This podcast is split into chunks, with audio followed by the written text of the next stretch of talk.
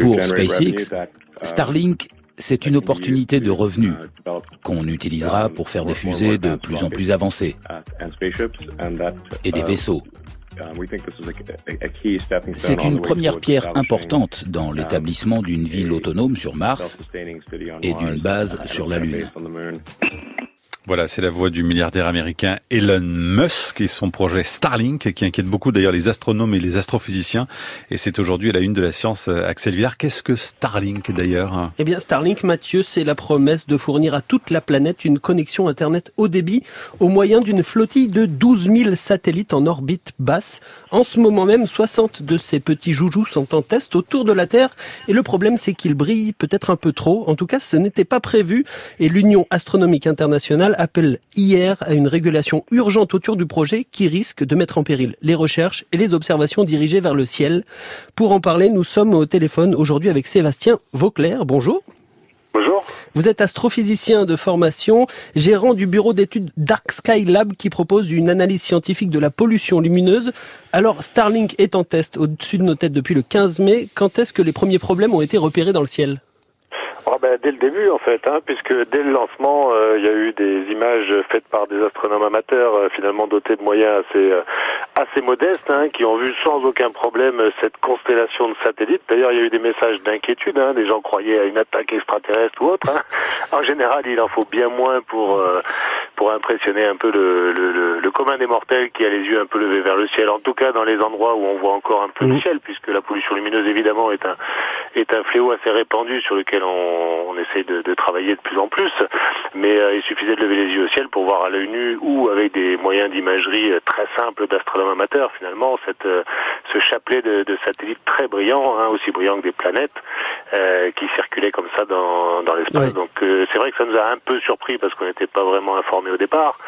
Et, euh, et puis quand on sait qu'il doit y en avoir beaucoup plus que les 60 lancés au début, on est en droit de, de s'inquiéter évidemment. Alors en ce moment, il y en a 60 qui volent au-dessus de nous, il y en a 12 000 de prévus. Euh, pour comparer, combien est-ce qu'il y a d'étoiles visibles à l'œil nu dans notre ciel?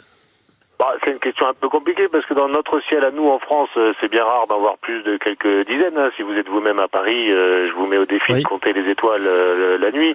Mais on a tendance à dire qu'on va dire un œil humain à peu près normal dans un ciel de très bonne qualité sans pollution lumineuse doit être capable de voir à peu près 2000 étoiles. C'est-à-dire que 12 000 étoiles, c'est de toute façon bien beaucoup plus que ce que l'être humain est capable de voir comme étoiles dans le ciel. Pourquoi, pourquoi est-ce qu'ils brillent ces satellites? Est-ce que c'est un problème de, de, de confection ou, ou simplement une place dans, dans, le ciel. Euh, pourquoi c'est un problème par rapport à tous ceux qui sont déjà au-dessus de nous bah, Disons que les, les satellites eux-mêmes ne brillent pas forcément. En tout cas, euh, j'y reviendrai, mais pas en termes d'ondes lumineuses. Euh, c'est plus qu'ils reflètent la lumière du soleil. Donc, j'ai même vu que Elon Musk, par exemple, a dit qu'il allait modifier les satellites c'est amusant de voir qu'il dit que d'une part les satellites ils gênent pas l'astronomie, mais que quand même il va les modifier. Hein. Donc c'est un peu ambigu.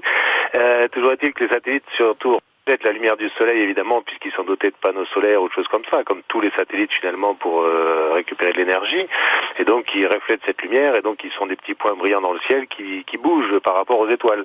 Donc le problème de base essentiel, c'est que si on fait des très longs temps de pause pour observer ou photographier les galaxies lointaines, et quand on a des espèces de machins qui traversent le champ de vision systématiquement pendant qu'on fait des pauses, ben, ça perturbe tout simplement la prise de mesure pour l'astronomie amateur. Bon, certes, c'est un loisir dont pas mal de gens se contrebalancent euh, gentiment, euh, mais l'astronomie professionnelle, c'est quand même quelque chose d'assez fondamental pour notre compréhension à nous en tant qu'humanité sur cette planète, euh, pour savoir un petit peu d'où on vient, qu'est-ce qui nous entoure, éventuellement vers où on va, etc. Donc c'est des choses qui sont absolument fondamentales et d'imaginer comme ça, de laisser quelqu'un, certes tout milliardaire qu'il soit, c'est pas parce qu'il est milliardaire qu'il a tous les droits sur cette planète. c'est une planète qui nous appartient à tous, donc il y a pas mal de, de conséquences.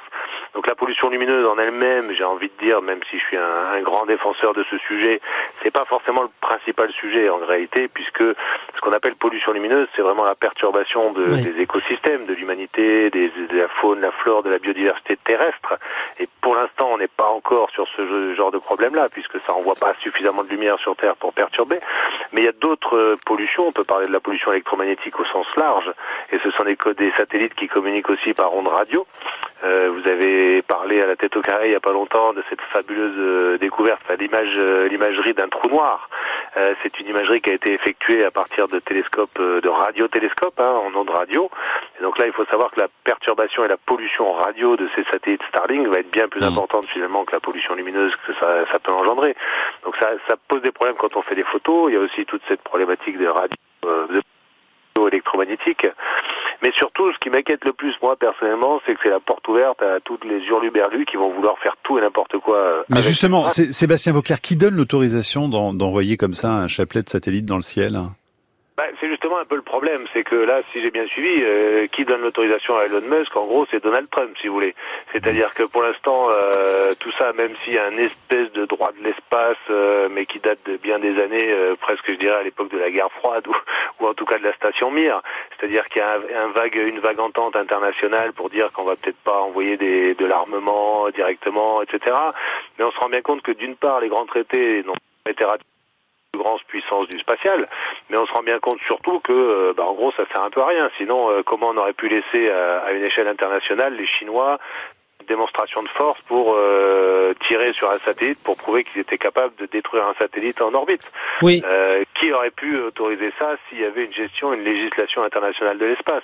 D'ailleurs, en parlant des Chinois, Sébastien Vauclair, avant qu'on termine, ils ont un autre projet qui vous inquiète aussi et qui suit cette histoire d'arrivée du privé dans le ciel. C'est ces miroirs qu'ils veulent déployer en orbite pour éclairer leur grande ville. Ça aussi, c'est un problème.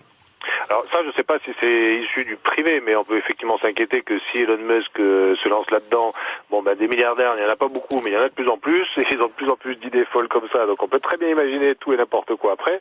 D'ailleurs, la justification d'Elon Musk, c'est comme le disait votre extrait au début, c'est de pouvoir en gros gagner encore plus de sous pour pouvoir envoyer encore plus de trucs là-haut. Donc il y a un moment, il va quand même falloir réfléchir à tout ça.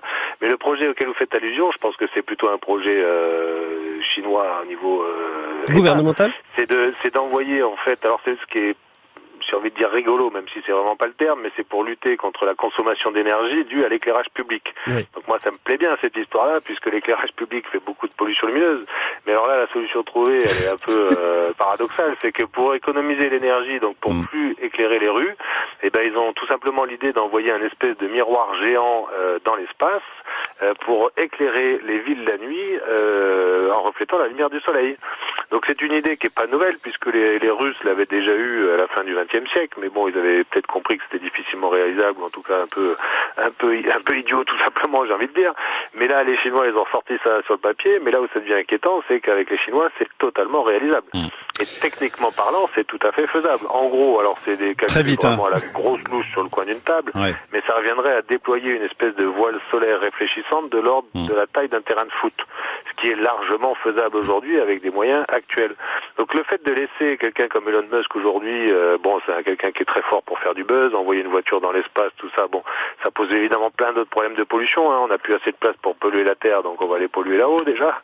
Mais si on commence à laisser mm. ça et puis qu'il n'y a pas du tout de législation de l'espace au niveau international, ça veut dire qu'on peut tout et on peut faire tout et n'importe quoi, y Donc, compris éclairer euh, les villes en envoyant des miroirs géants là-haut. Et là, pour le coup, très vite, on termine, s'il vous plaît, Sébastien Vauclair. Sur Terre, avec énormément d'impact euh, très négatif pour tout le monde et pour les êtres humains en premier. Merci beaucoup. Merci à vous. Vous êtes euh, gérant donc de ce bureau d'études Dark Skylab qui est, propose une analyse scientifique de la pollution lumineuse. Merci pour cet éclairage justement. Et Axel, on se retrouve demain. À demain, Mathieu.